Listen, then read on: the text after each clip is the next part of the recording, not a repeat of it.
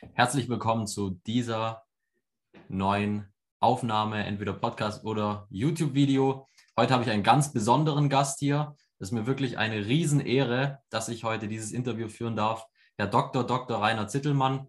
Ähm, ich weiß gar nicht, was, ich, äh, was Sie nicht alles nicht gemacht haben. Also Autor, Investor, erfolgreicher Unternehmer. Ähm, und ja, ich würde halt heute gerne ähm, über das Thema unternehmerischen Erfolg äh, und Reichtum sprechen.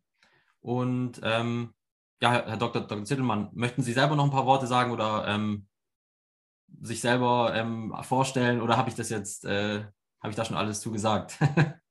Nö, ich würde sagen, starten wir gleich, legen wir gleich mal los äh, äh, mit Ihrer ersten Frage. Alles klar, sehr gerne.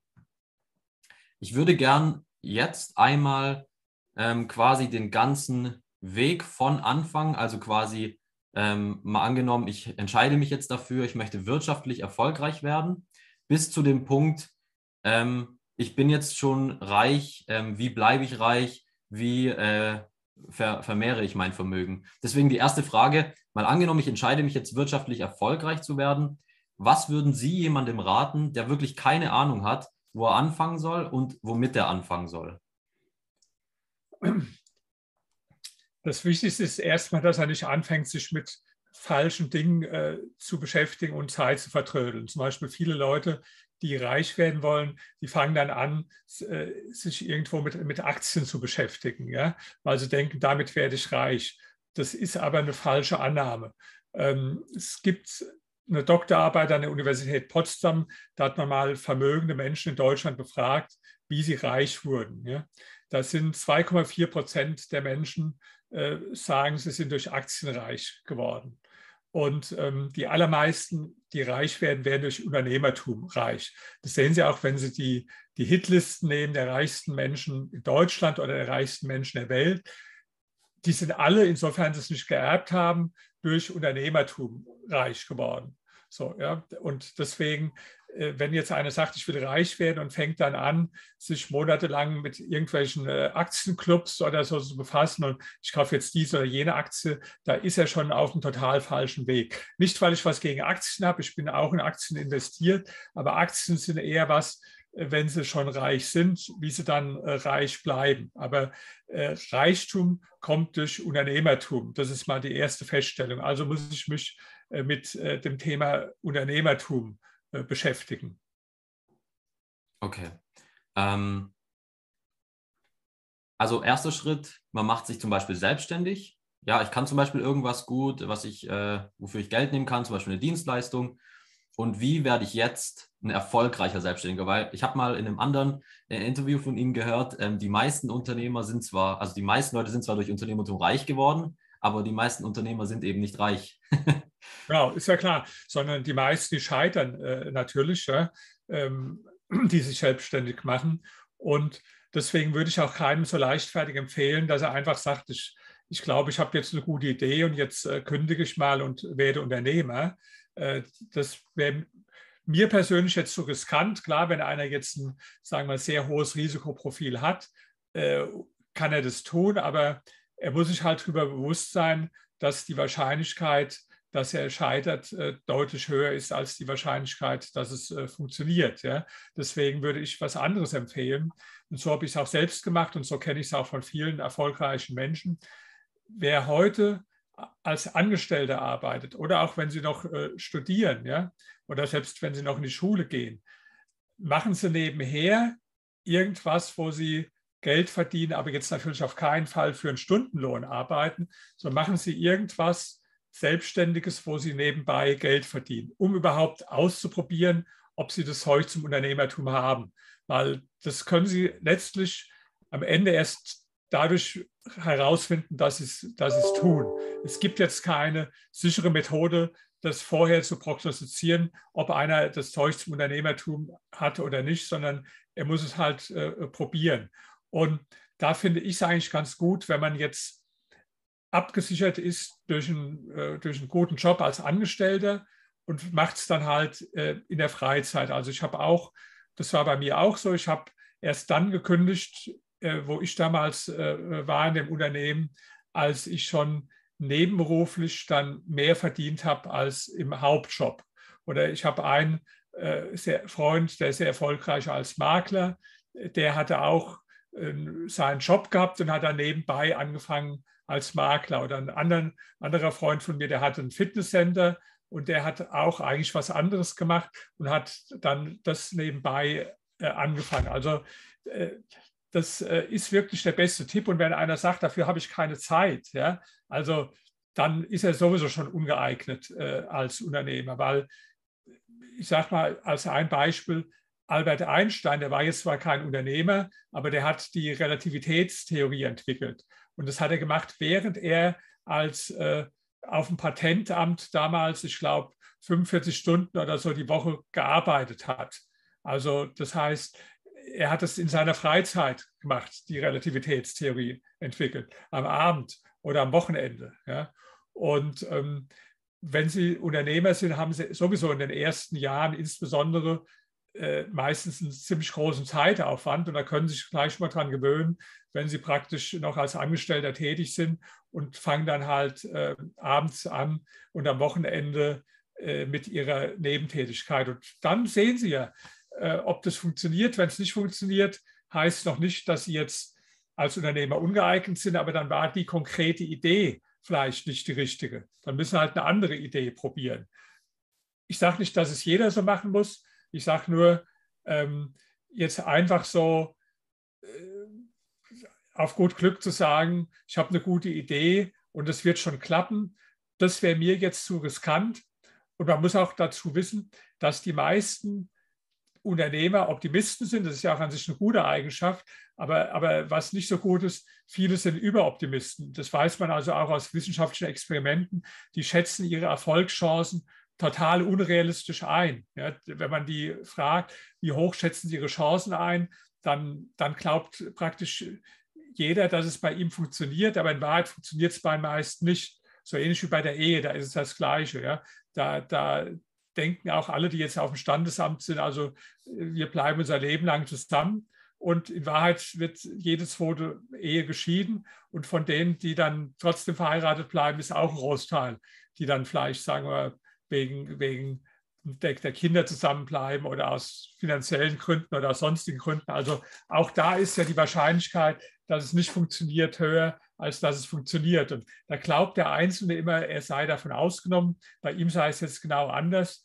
Aber wie gesagt, ich bin so ein bisschen äh, auch ein Mensch, der gerne auf Nummer sicher geht. Das scheint jetzt dem Unternehmertum zu widersprechen. Aber als Lösung habe ich halt anzubieten, mach was nebenbei, neben deinem Hauptjob und dann siehst du ja, ob das funktioniert oder nicht funktioniert. Ja, das finde ich einen sehr guten Tipp, denn ähm, was in den Medien oder von ganz vielen anderen äh, bekannten Menschen immer vermittelt wird, ist dieses alles oder nichts, ähm, jetzt raus und äh, kündige und so weiter. Und ähm, da sieht man mal, dass es natürlich auch auf einem anderen Weg funktionieren kann. Und das, wie Sie eigentlich schon gesagt haben, man sich ja an dieses, an dieses, ähm, an diese Zeit, die man da dann am Anfang äh, der, der unternehmerischen Tätigkeit opfert, äh, dass man sich daran gewöhnen kann, wenn man es nebenbei macht. das kann ich nur, da kann ich nur zustimmen. Also ähm, finde ich auch einen soliden Weg.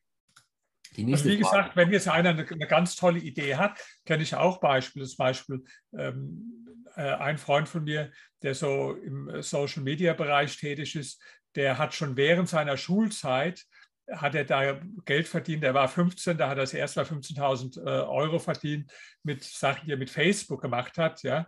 Äh, der hat dann, wo er das Abitur gemacht hat, hat er jetzt nicht gesagt, ich muss jetzt erst irgendwas studieren oder so, sondern ähm, der hat dann natürlich gleich seine Firma auch aufgemacht, die gut läuft. Aber auch bei ihm war es ja so, dass es jetzt nicht einfach so eine Idee war, sondern er hat es ja schon während der Schulzeit äh, gemacht und hatte auch schon Geld verdient und hatte also da schon die Erfahrung gemacht, äh, dass er das Zeug zum Unternehmertum hat.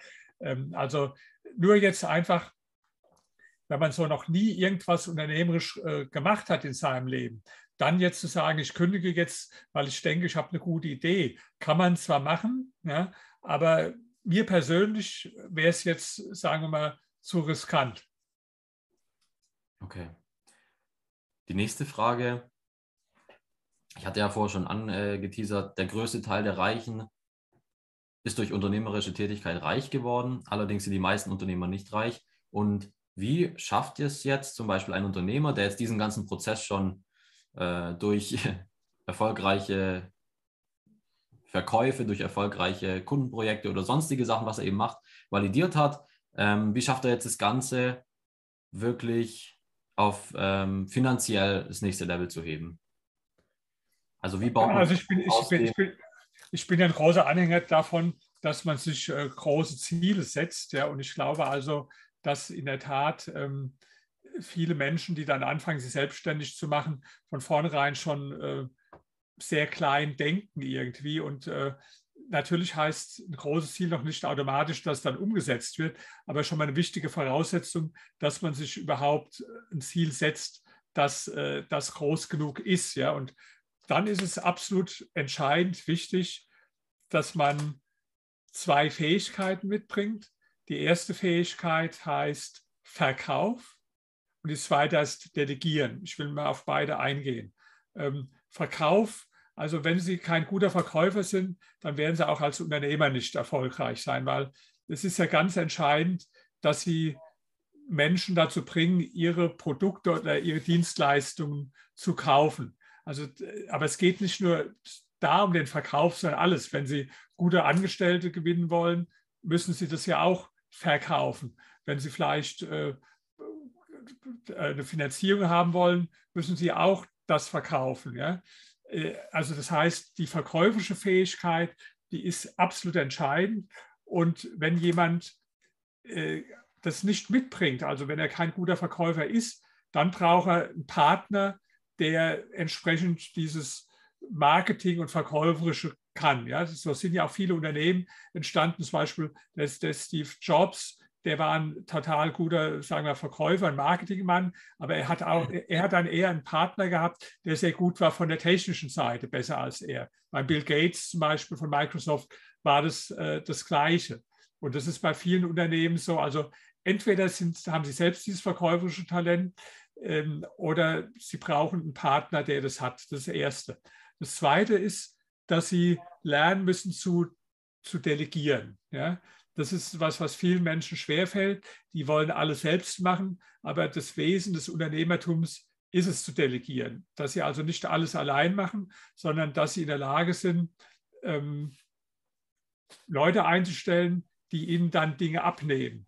Und äh, viele, die können das nicht, weil das sind so Überperfektionisten, die meinen, sie müssen alles äh, selbst machen. Und ähm, das, dann, dann, dann kann man natürlich immer nur ein ganz kleines Rad drehen. Dann bleibt man letztlich immer allein oder mit ganz wenigen Leuten. Wenn man wirklich eine größere Firma aufbauen will, dann muss man ja Leute haben, äh, die einem dann einen großen Teil der Arbeit äh, abnehmen oder die auch dann in vielen Bereichen äh, besser sind, als man selbst ist. Und das sind so zwei, sagen wir mal, ganz grundlegende Voraussetzungen, die aber viele Menschen nicht, äh, nicht mitbringen. Die denken, weil sie irgendein spezielles Know-how haben auf irgendeinem Gebiet, weil sie ein gutes Wissen haben, ja, äh, das würde ausreichen. Das ist aber nicht so. Ja. Das, das Wichtige ist, dass man tatsächlich, ähm, dass man, ähm, dass man tatsächlich auch ein USP hat dann für die eigene Firma. Das ist vielleicht auch noch eine ganz entscheidende Sache. Also der Kunde muss ja einen Grund haben, warum er bei Ihnen kauft und nicht bei irgendjemand anders. Und wenn man das nicht ganz einfach in wenigen Worten erklären kann, diese Frage beantworten kann, warum jetzt äh, bei, bei dir kaufen und nicht bei jemand anderem, dann ist es schon sehr schwer, weil dann hat die Firma eigentlich keine richtige Existenzbegründung. Äh, dann ist sie im Prinzip überflüssig. Zum Beispiel, wo ich mich selbstständig gemacht habe, das war ja mit einer Firma, die im Public Relation Bereich tätig war. Damals gab es ungefähr 2000 Public Relation Firmen in, in Deutschland. So, also musste ich halt die Frage beantworten, warum sollen die Leute jetzt zu dir kommen?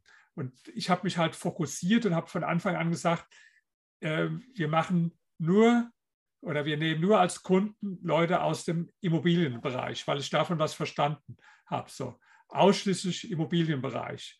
Und ähm, viele, die haben irgendwo Angst, sich zu fokussieren, die äh, denken dann, ja, dann entgeht mir aber diese Chance oder jene und ich möchte das oder das machen. Dann fällt es einem aber schwer, wirklich dann auch ein USP zu haben. Damals, unser USP war halt, dass ich gesagt habe, wir verstehen von den meisten Sachen nichts, aber hier haben wir ein richtig gutes Know-how in diesem Bereich. Und so ist die Firma dann auch in sehr kurzer Zeit Marktführer geworden und auch Marktführer geblieben die ganze Zeit, bis ich die Firma dann nach 15 Jahren verkauft habe. Und abgesehen davon ist, ist er heute auch noch Marktführer in, in dem Bereich, selbst äh, sechs Jahre nachdem ich die Firma verkauft habe. Okay. Jetzt gibt es wahrscheinlich auch ein paar Unternehmer, die ähm, denken sich jetzt, ähm, ja, ja, alles gut, ich bin aber schon weiter. Ähm, wie schafft es ein erfolgreicher Unternehmer, der jetzt schon, ähm, sagen wir mal, eine Firma aufgebaut hat, die läuft, die vielleicht sogar Marktführer am Markt ist, wie schafft der es jetzt reich zu bleiben? Weil da haben, da haben Sie auch ein äh, Buch drüber geschrieben. Ähm, vielleicht würde ich abschließend gerne noch darauf eingehen. Ähm, vielleicht Vermögen vielleicht vermehren und äh, natürlich auch langfristig behalten am besten. Ja, das Zweite wird oft unterschätzt. Die Leute, die denken erstmal, ja, wenn ich erstmal reich bin, dann ist ja alles okay. Nee, ist nicht okay, weil ein Großteil der Leute, die äh, reich geworden sind, egal auf welchem Weg, die verlieren ja ihr Geld wieder. Und deswegen mein Buch, das Sie gerade erwähnt haben, Reich werden und bleiben, das fängt ja mit einem Kapitel an und das Kapitel heißt vom Millionär zum Tellerwäscher. Es gibt ja so diesen Spruch vom Tellerwäscher zum Millionär, aber bei mir heißt das Kapitel umgekehrt, vom Millionär zum Tellerwäscher, weil das, das kennt man ja auch bei vielen Stars, ja. Bei denen weiß man es halt nur, weil die sind halt dann, über die wird in den Medien berichtet. Also zum Beispiel Boris Becker, ja, der hatte irgendwo im Lauf seiner Karriere 100 bis 200 Millionen Euro verdient und jetzt ist praktisch so gut wie alles weg. Ja, warum? Weil er halt eine ganze Reihe äh, Fehler gemacht hat. Eigentlich hat er alle Fehler gemacht, die die Leute dann haben, wenn sie äh, vermögend sind. Die überschätzen sich selbst, überschätzen ihre Fähigkeiten, machen dann irgendwelche Investitionen, von denen sie nichts verstehen, leben auf zu großem Fuß, geben viel mehr aus, äh, als sie einnehmen. Vielleicht äh, heiraten sie auch noch ohne oder mit einem schlechten Ehevertrag eine, eine Frau, was auch dann, sagen wir, eine Möglichkeit ist, die Hälfte vom Geld dann äh, wieder, wieder loszuwerden. Ja. Also äh, das kann man ja bei vielen beobachten. Das ist auch bei vielen Lottospielern so. Ich, also in meinem Buch, da gebe ich eine ganze Menge Beispiele von Leuten, die also viele Millionen, zum Teil sogar 40, 50 Millionen im Lotto gewonnen hatten und dann war es nach ein paar Jahren äh, alles weg. Also einmal Geld gemacht ist jetzt keine Garantie dafür, äh, dass es auch bleibt. Das ist, es gelten auch ganz andere Gesetzmäßigkeiten, um reich zu werden und reich zu bleiben. Deswegen muss man beide Phasen unterscheiden. Äh, zum Beispiel reich werden geht eher durch unternehmerische Tätigkeit, eher durch Fokussierung, weniger durch Diversifikation. Aber reich bleiben, da ist dann eher wieder die äh, Diversifikation äh, wichtig. Ja? Und ähm, ähm, es ist einfach so, dass viele Menschen nur, wenn sie mal als Unternehmer reich geworden sind, sich einreden, dass sie was von Geld verstehen, was aber überhaupt nicht der Fall ist. Ja. Das nehmen wir irgendeinen Unternehmer, der, der ist jetzt reich geworden, dann ist er ja, heißt es ja nicht, dass er was von Geld versteht. Nee, das heißt, dass er von diesem speziellen Unternehmen, von diesem speziellen Business, was er macht, dass er da halt viel von verstanden hat. Das heißt es. Aber die Leute überschätzen sich dann manchmal, die sagen dann, ach, ich habe jetzt 50 oder 100 Millionen oder vielleicht sogar noch mehr auf dem Bankkonto. Mir muss keiner mehr was erzählen, wenn es ums Geld geht. Ich weiß ja Bescheid. Das ist aber nicht so. Er weiß Bescheid über die, die unternehmerische Sachen, mit der er reich geworden ist. Wenn er aber dann das Unternehmen verkauft hat zum Beispiel, ja, und es geht um, um Geldanlage dann, zum Beispiel in, in Immobilien oder Aktien oder was weiß ich, dann ist er zunächst mal genauso unwissend wie jemand, der, der nur 100 Euro auf dem Konto hat. Er weiß nicht mehr. Ja?